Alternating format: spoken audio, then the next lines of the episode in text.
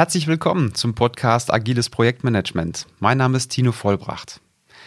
Diese Folge ist etwas für dich, wenn du Kinder hast, also im Sinne von haben und nicht hassen. Und wenn du keine Zeit hast, dich weiterzubilden oder Bücher zu lesen, aber trotzdem deine Projektmanagement-Skills, also im speziellen Kommunikationsskills, ausbauen möchtest. Warum jetzt so eine seltsame Folge? Der Hintergrund dazu ist, vor einiger Zeit hat mir eine Bekannte erzählt, dass es ihr gerade unwahrscheinlich schwer fällt, sich in Sachen Projektmanagement weiterzubilden. Warum? Sie hat zum einen einen Job als Projektleiterin und parallel dazu noch eine Familie mit zwei kleinen Kindern. Und je nachdem, ich sag mal, wie lebendig die Kinder sind, kostet das natürlich viel Energie, wenn man von morgens bis abends das Projektgeschäft managt und dann kommt man nach Hause, ja, und die Kinder haben dann auch noch eine bestimmte Erwartungshaltung und das kann ich total nachvollziehen. Abends, nachdem die Kinder vielleicht um, sagen wir mal, 21 Uhr endlich schlafen, sich dann nochmal hinzusetzen und als erstes 500 Seiten Disciplined Agile Delivery zu schmökern, ah, da kommt nicht so richtig Freude auf. Auf jeden Fall habe ich überlegt, okay, keine Zeit für Trainings, keine Zeit viel Fachliteratur zu lesen, aber viel Zeit mit den Kindern. Kann man nicht zwei Fliegen mit einer Klappe schlagen und seine Projektmanagement-Skills vielleicht spielerisch mit den Kindern verbessern? Und dabei, und dabei sind mir zwei Skills eingefallen, die eigentlich jede Führungskraft, jeder Product Owner und jeder Projektleiter drauf haben sollte. Und die kann man im Zusammenspiel mit seinen Kindern wunderbar trainieren. Das erste ist die Kompetenz überzeugend präsentieren. Wenn ich das nämlich nicht kann, dann wird es mir unwahrscheinlich schwer fallen, das zu bekommen, was ich auch brauche in meiner Rolle. Wenn ich überlege, wann muss ich zum Beispiel als Projektleiter, Führungskraft, Product Owner überzeugen? Wann? Naja, Immer dann, wenn ich größere Veränderungen ins Team bringe, dann löse ich damit ja Widerstände aus. Ja, das ist ganz normal. Größere Widerstände ins Team, ähm, größere Veränderungen ins Team löst Widerstand aus. Warum? Menschen sind Gewohnheitstiere und mögen in der Regel einfach keine Veränderung. Gerade im Projektmanagement ist es jedoch notwendig, Dinge anders zu tun, wie ich sie in der Linie tun würde. Warum sollte ich sonst ein Projekt machen? Das heißt, hier muss ich mein Team davon überzeugen, dass diese Veränderung, sei es jetzt technisch oder organisatorisch, was auch immer, dass die aber Sinn ergibt. Und dass der zukünftige Zustand nach dieser Veränderung besser ist als der aktuelle Zustand, den, den wir momentan haben. Und das ist im Prinzip auch der Kern von allen Veränderungsmanagementmodellen sei es Kotta oder Levin, alle basieren auf diesem Kern. Und wenn ich aber diese Veränderungen, wenn ich die nicht überzeugend präsentieren kann, dann habe ich es unwahrscheinlich schwer als Projektleiter, meine Ziele zu erreichen. Wann noch, wenn ich zum Beispiel mehr Gehalt haben möchte, dann muss ich meinen Chef davon überzeugen, dass ich es auch wert bin.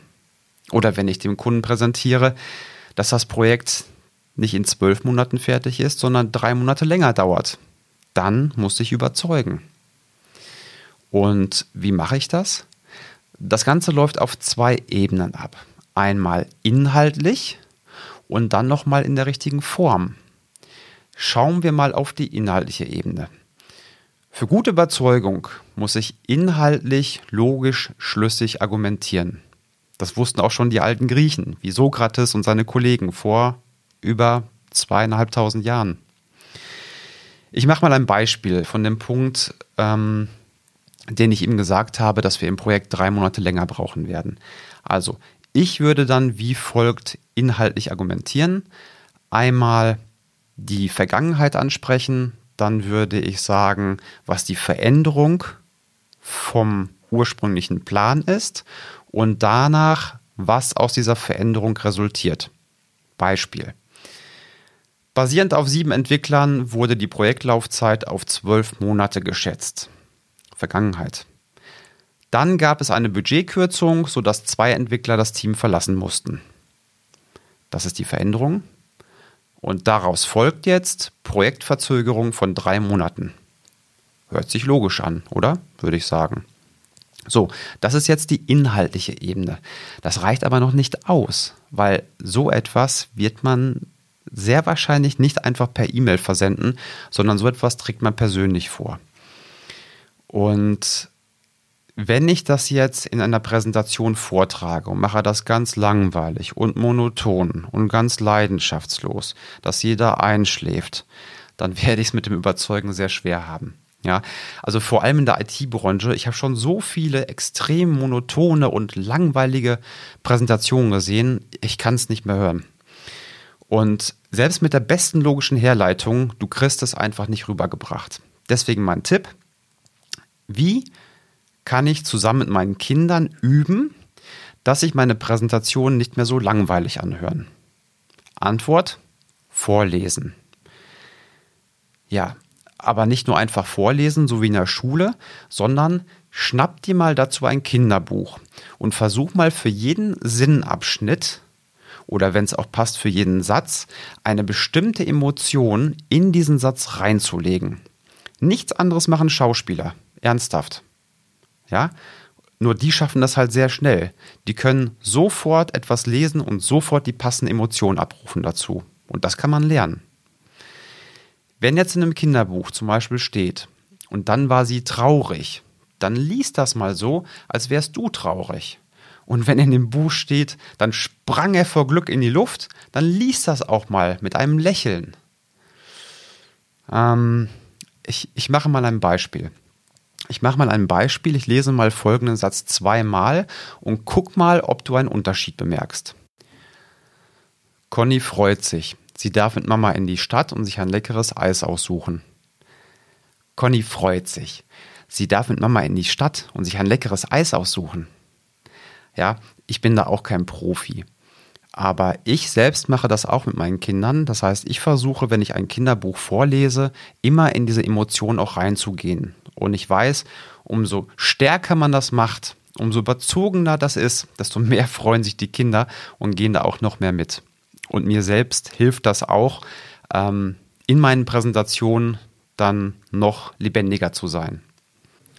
Ja, probier's mal aus. Ich garantiere dir, dass deine Präsentation innerhalb von vier Wochen, würde ich sagen, wesentlich lebendiger werden und du dadurch auch an Überzeugungskraft gewinnst.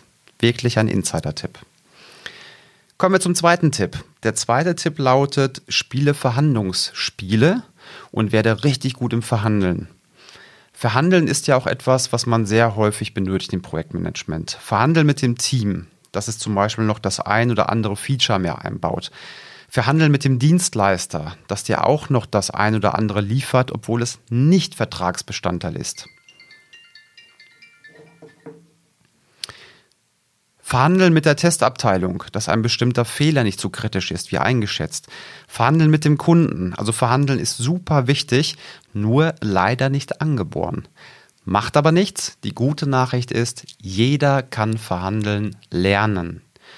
Lernen heißt in diesem Fall üben und das kann man wunderbar durch manche Brettspiele machen.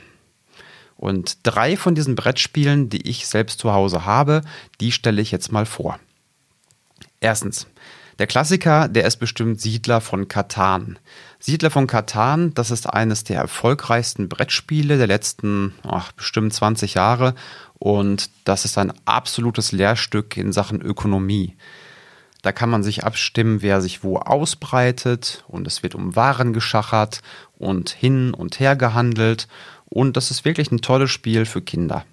Unter anderem auch empfohlen von Mark Zuckerberg, der zockt das auch. Preis ähm, Preis circa 20, 22 Euro, glaube ich, und Alter ab 10 Jahre. Dann das zweite Spiel, was ich empfehlen kann, das ist das Spiel Filou von Friedemann Friese. Das kann man auch als Poker für Kinder beschreiben. Dabei ist es so, die Spieler, die ersteigern mit ihren Mäusen die berühmte Katze im Sack. Und in diesem Sack, da können sich entweder gute oder schlechte Katzen befinden. Und da jeder Spieler eine Katze in den Sack reinsteckt pro Runde, ja, da kann halt richtig viel getrickst werden und ähm, gepokert werden. Das Spiel ist ab acht Jahren und der Preis beträgt ungefähr 15 Euro. Dann gibt es noch einen letzten Tipp. Und zwar, das ist ein Spiel für etwas ältere Kinder und ähm, aber ziemlich genial, muss ich sagen. Und zwar Game of Thrones. In diesem Spiel übernimmt jeder Spieler eines der Königreiche aus dieser Serie Game of Thrones und erweitert sein Königreich dann Zug um Zug. Ja, das wird dann immer größer. Und solange genug Platz auf dem Spielfeld ist, schmiedet man Allianzen untereinander und macht nicht Angriffspakte und alles ist gut. Super spannend in dieser Aufbauphase. Und irgendwann kommt es dazu, dass kein Platz mehr auf dem Spielfeld ist und dann geht es richtig rund. Und hier ist echt sehr viel Diplomatie und Verhandlungsgeschick gefragt. Das ist der absolute Wahnsinn. Also ein Spiel, was über sechs Stunden dauerhaft spannend ist. Und ganz am Ende kommt die richtig große Klopperei. Ein tolles Spiel, aber man muss höllisch aufpassen, mit wem man das Spiel spielt. Man kann bei diesem Spiel wirklich Freunde verlieren, wenn die Leute den Unterschied zwischen Spiel und Realität nicht so gut auseinanderhalten können, dann lieber ein anderes Spiel spielen. Preis ca. 30 Euro, Alter puh, das weiß ich nicht genau. Ich würde sagen zwölf Jahre. Ich fasse noch einmal kurz zusammen. Projektmanagement hat sehr viel mit Kommunikation zu tun. Wenn man Kinder hat und man tut sich schwer damit, irgendwelche Fortbildungen zu machen oder dicke Schwarten über Projektmanagement-Tricks zu lesen, dann kann man gern meinen Podcast hören.